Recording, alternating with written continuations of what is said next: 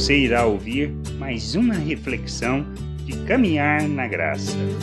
Não escolhemos a Deus, mas Ele a nós.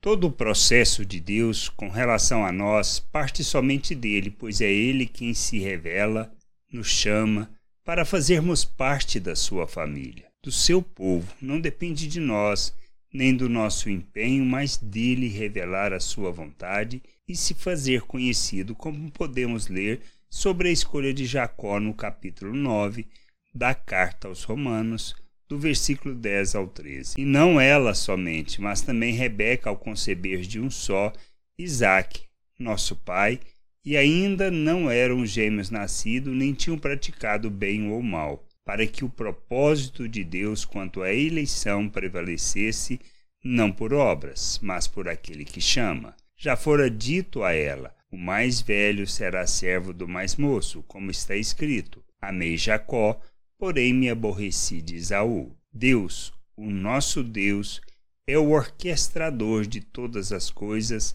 soberano sobre tudo, e é Ele quem se revela e se faz conhecido a nós.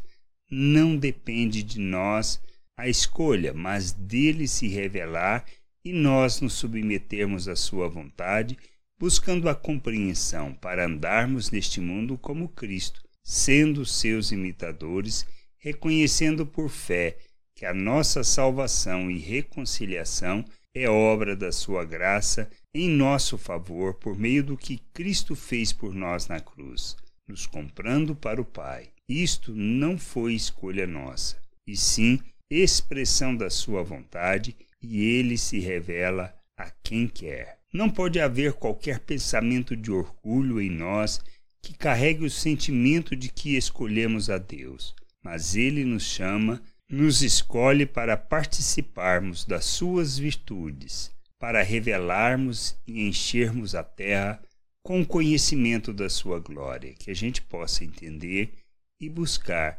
buscar o conhecimento do Senhor para andarmos na Sua vontade e não sermos meros religiosos. Graça e paz sobre a tua vida. Amém.